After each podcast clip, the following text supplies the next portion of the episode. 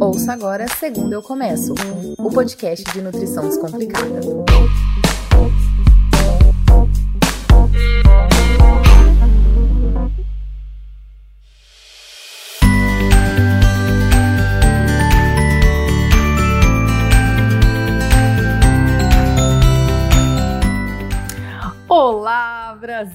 Aqui é a Lorela Barbie, nutricionista e dona dessa voz que você está ouvindo. Hoje você está no Segundo Eu Começo, que é o seu podcast de nutrição descomplicada e baseada em evidência científica. Bom, a Páscoa é uma data cristã, e sendo o Brasil majoritariamente cristão, eu achei relevante trazer um episódio especial para esse podcast. Acho que é a primeira vez que a gente tem um episódio festivo. Ou não? Ah, não, a gente teve também o de Natal. Enfim, hoje a gente vai falar um pouco sobre as tradições acerca da Páscoa. O episódio de hoje, embora católico, vai ser um dos mais descontraídos que eu já fiz até hoje, porque eu vou contar algumas histórias da minha vida. Além disso, no final a gente vai falar qual que é o melhor chocolate pra você escolher nessa data. Olha só que festa, não é mesmo? Chocolate, chocolate.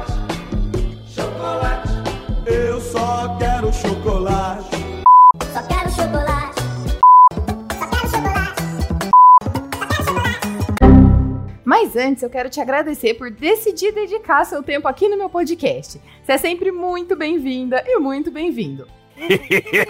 Thank you. Já compartilha esse conteúdo com todo mundo que você sabe que vai gostar desse assunto. Ok. E você sabia que dá para assinar o podcast para não perder mais nenhum episódio?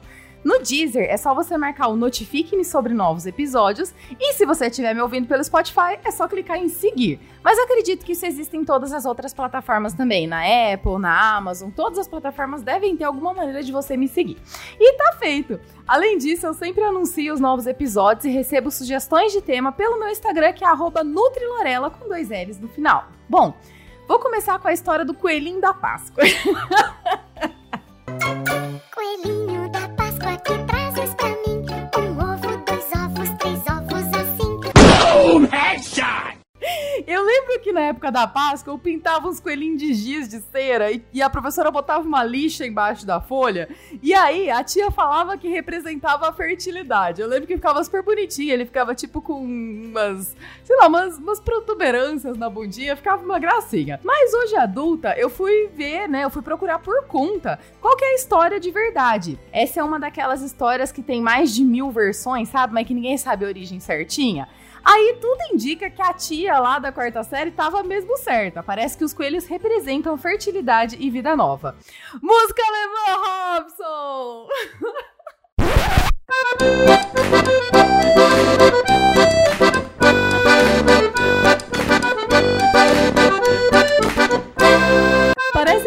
história chegou na América em 1700 com os imigrantes alemães que foram parar lá na Pensilvânia. Eles tinham uma história de que tinha um coelho que botava ovo O que, que é, velhinho? as crianças faziam ninhos para que o coelho colocasse os ovinhos.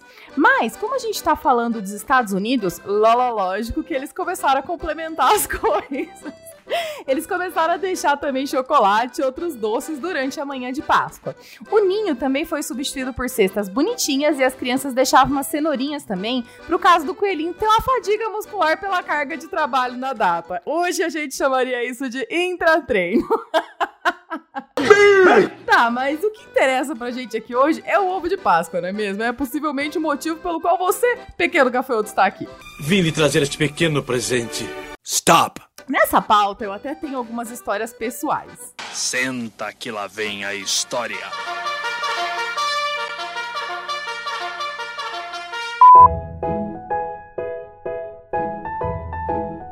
Lá em casa, quando a gente começou a ficar mais grandinha, assim, somos em três irmãs, né?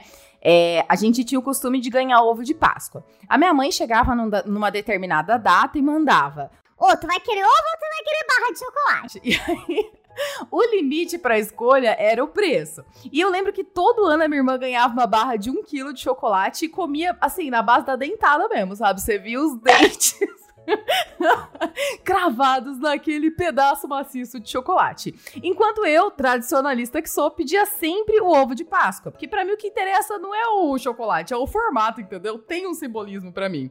E aí, só que o, o, ovo ele ficava cada ano menor, né? E a proporção, a barra continuava a mesma e o, o ovo ficava menor, mas tudo bem. Eu acho, inclusive, que se essa tradição tivesse continuado, hoje eu tava ganhando tipo um Kinder Ovo e ela ainda a barra de chocolate, de tão caro que tá, né? Mas tudo bem. Eu sempre preferi o ovo de Páscoa. E você, pequeno gafanhoto, é do Tim Ovo ou do Tim Barra? Ou do Tim Odeio Páscoa? Também pode ser, não é mesmo? Eu lembro sempre de alguns ovos que eu amei ganhar. Eu tenho muito na minha memória alguns, tipo, uma vez eu ganhei um da Barbie, que tinha umas estrelinhas coladas, aquelas bem horríveis assim. E aí vinha uma pranchetinha junto como brinde. Só que ela era tão pequena que eu acho que era mesmo pra Barbie escrever, né? Não era pro ser humano. E aí nos anos seguintes eu descobri que o ovo da confete vinha com a parte branca e uma parte preta. Que na verdade esse aí era o que? Meu sonho de princesa, né? Ter os dois em uma coisa só. Calma, chocolate branco. Eu não quero que você derreta. Aí depois, quando eu fiz uns 16 anos, eu não ganhei mais ovo, daí eu parei de contar, né? E eu até hoje tenho uma euforia que é até um pouco doentia quando eu tiro aquela fita que amarra o ovo em cima, sabe? E aí eu vou abrindo a embalagem por cima. Aquela aberturinha me dá um trem, gente, que, olha, acabei de liberar a dopamina aqui, só de contar essa história pra vocês. Ai, que delícia! E além disso, também eu obrigo todo mundo que tiver comigo a adivinhar quantos bombons tem dentro do ovo, já virou uma tradição na minha vida. Mas a história mais bizarra mesmo não é minha. Eu gostaria de um fundo encantado para contar essa história. Robson, é com você. Eu não suporto mais o que estão fazendo comigo. Silence! I kill you!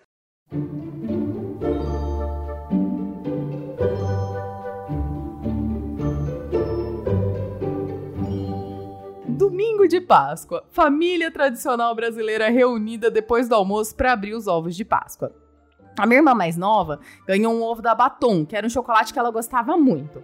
E o formato era aquele formato do batom mesmo, só que tipo em forma de ovo. Assim, na verdade não era forma de ovo. Era um batom gigantesco vendido com papel de ovo de Páscoa em cima. E, na minha humilde opinião, é um ovo destinado ao público infantil, né? E como era de criança, vinha brinde, porque o ovo de criança geralmente vem brinde, que era uma caneta. Aí ela Ela começou a abrir o ovo, tava todo mundo sentado assim no tapete da sala, quando para o espanto geral dos conservadores, sai de lá um objeto num formato assim... É, é, exótico, diria até fálico. Salsichão. Mas não acaba por aí. Esse objeto fálico Salsichão. vibrava. Por alguns microsegundos, eu lembro que todo mundo ficou, tipo assim, muito incomodado, muito constrangido e silenciado. Assim, tudo que você ouvia na sala era o barulho do silêncio. Claramente tinha que ser eu a primeira a dar as gargalhadas, né? Quando eu falei, meu Deus, o que que tá acontecendo aqui? Eu lembro que eu explodi de gargalhada. E aí todo mundo me seguiu, porque tava todo mundo pensando, meu Deus, isso é muito sério? Será que dá pra dar risada? O que que tá acontecendo? Aí eu lembro que eu olhei pra minha mãe, assim, e ela tava do meu lado, eu falei baixinho, mãe, esse trem Salsichão. parece um objeto de cunho erótico vibracional. Claro que eu usei esses termos aqui no podcast pra ser, assim, family friendly, né? Mas dentro, assim, você sabe o que, que eu disse, né? Não. Salsichão. E aí, gente, eu lembro que até minha avó, que era uma pessoa super séria na época, começou a rir assim vertiginosamente. Eu acho, inclusive, que se você jogar esses termos no Google, tipo caneta, vibrador, garoto, ovo de Páscoa, você possivelmente consegue achar. No Google. Não recomendo, tá? Que senão eu vou ter que botar explicit aqui no meu podcast, mas enfim. É verdade. Aí é isso, né? Bom, é, aí aconteceu e essa foi talvez a história mais constrangedora e engraçada que eu já tenha presenciado na minha vida. Bom, mas agora a gente vai pra história de verdade. Outra vez? Que na verdade tá naqueles termos, né? Não existe muita história de verdade porque ninguém escreveu e aí a galera foi só passando isso aí pra frente. Existe uma teoria de que o ovo de Páscoa seja uma tradição pagã de comemoração à época da primavera. E aí foi adotado pelos cristões, cristãos durante a festividade. Os cristãos usam o ovo para representar Jesus ressuscitando e a ressuscitação, ressurreição de maneira geral, assim como a vida, o nascimento, a fertilidade, a regeneração. Algumas histórias dizem que no começo as pessoas pintavam os ovos de vermelho para representar também o sangue de Cristo. E o ovo era um trem tão importante que você dava de presente, era servia como moeda para pagar aluguel e até servia para movimentar a microeconomia da época medieval. Eles falavam que algumas mulheres conseguiam renda através das galinhas que botavam ovos. E a ideia de dar ovo, aí agora nem sempre é animal, tá? Às vezes eram, eram ovos de metais, coisas assim. Era praticada conforme dá pra gente ler em vários livros de história. As pessoas pintavam, faziam de papel machê, botavam joia para enfeitar, colocava folha de ouro em volta. E o ovo era muito democrático. Ele era um presente para rico, para pobre, para eclesiástico. Todo mundo podia ser presenteado com ovo. Algumas fontes dizem que os ovos estão presentes na cultura desde o século XIII. E a teoria é que o ovo era proibido proibido durante a quaresma. Então você pintava ele para celebrar o fim da penitência, né? Daquele período ali de escassez, quando então você podia comer o ovo. Na Idade Média, os líderes religiosos não permitiam o consumo de ovo durante a Semana Santa. Então, os ovos que as galinhas botavam naquela semana eram decorados e dado, dados para as crianças de presente. Já na época vitoriana, as pessoas cobriam os ovos de papelão e cetim e enchiam de presente, doce de Páscoa, era aquela festa, né? E aí, essa tradição foi evoluindo, evoluindo, até que chegou nos dias de hoje. E em alguns lugares existe a cultura de fazer ovo rolar pelo quintal, que representa um mais ou menos ali a pedra que rolou do túmulo de Jesus quando foi removida. Que viagem é essa, velho? Essa tradição eu nunca tinha visto, eu confesso que achei agora pesquisando aqui, não, não, não conhecia. Eu, pelo menos, nunca vi esse trem de rolar ovo na, na grama aí. Já os ovos de chocolate são do começo do século XIX, mas eles eram. eles não eram o que você acha que é ovo de Páscoa que você tem costume hoje em dia. Eles eram um trem amargo, maciço e durão. Depois que o pessoal foi começando a manjar dos Paranauê, aí eles começaram a fazer ovo mais macio, ele também começou a ser oco e parecido com o que a gente tem hoje, né? E aí, graças a essa tecnologia, hoje a gente tem uns ovos de Páscoa, assim, que são muito finos, assim, eu fico até um pouco triste, mas tudo bem. Segundo Anísio Antônio da Silva, que é um chefe especialista em chocolates, o Brasil é o segundo maior mercado consumidor de ovos de chocolate do mundo. Meu Deus do céu, eu não consegui achar essa informação certinho, então tô confiando no Anísio, hein? Anísio, não dá mancada. Uma pesquisa do SPC. Tô fazendo amor com outra pessoa, mas meu coração vai ser pra sempre teu. I'm sorry. Feita em 2019 mostrou que os brasileiros pretendem gastar, em média, R$ 195,52 na Páscoa, incluindo presentes para si próprios, para parentes e também para amigo chocolate. Inclusive, 72% dos brasileiros disseram que iriam comprar coisas nessa Páscoa. Aí a gente não tem mais nada, né? Nem amigo chocolate, nem amigo secreto, nem nada, porque tá tudo na pandemia. Eu não vou reclamar porque eu preciso confessar, gente, todos os amigos secretos que eu participei até hoje foi muito mais por consideração a vocês do que porque eu queria participar. What? Então, me considerem uma boa amiga. então, se você faz parte desse 72% e você tá desesperado porque sabe que vai comprar ou ganhar chocolate, vamos lá! Todo ano o pessoal fica me perguntando nessa época qual que é o melhor chocolate, qual que deve ser escolhido, se pode comer chocolate. E primeiro eu quero mostrar algumas diferenças básicas de composição entre os tipos de chocolate. Vou falar primeiro por 100 gramas aqui, eu vou falar principalmente do chocolate branco, que é o meu favorito no caso, do chocolate ao leite, do chocolate amargo com 60% e do 70 para 85% de cacau, tá? Let's go! que, que a gente tem que saber? O chocolate amargo ele tem mais quantidade de gordura, só que ele tem menos quantidade de açúcar em relação ao chocolate branco e ao chocolate ao leite mesmo.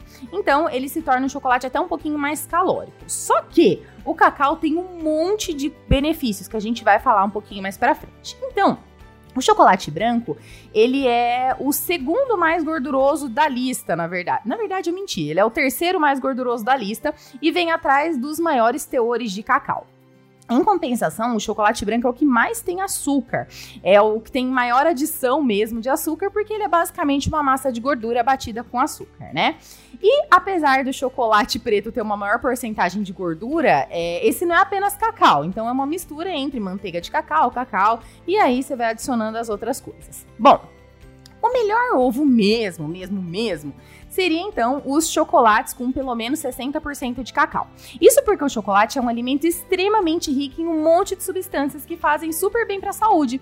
Quanto maior o teor de cacau, maiores os benefícios. O chocolate ele é rico em bioativo, flavonoide, aminoácido, vitamina e gordura também. Esses compostos, eles podem agir no seu corpo como estimulantes, principalmente do sistema nervoso central, deixando você um pouquinho mais desperto e até mais feliz, uma vez que eles estão associados também ao relaxamento e bem-estar. Por isso, inclusive, que dá vontade de comer chocolate na TPM. Olha só como o corpo é um bicho inteligente.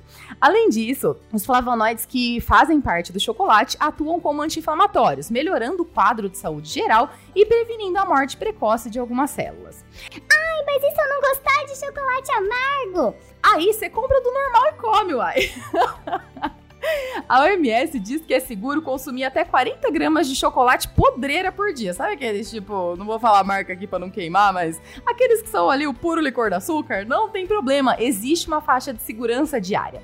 Então, caso o seu seja aquele mais rico em açúcar, é só tentar porcionar e comer um tiquinho por dia. Assim, você aproveita mais e ele dura mais também, né? Porque é muito bom, é muito bom ter chocolate por um tempo satisfatório. Além disso, uma dica muito legal é saborear e degustar o chocolate.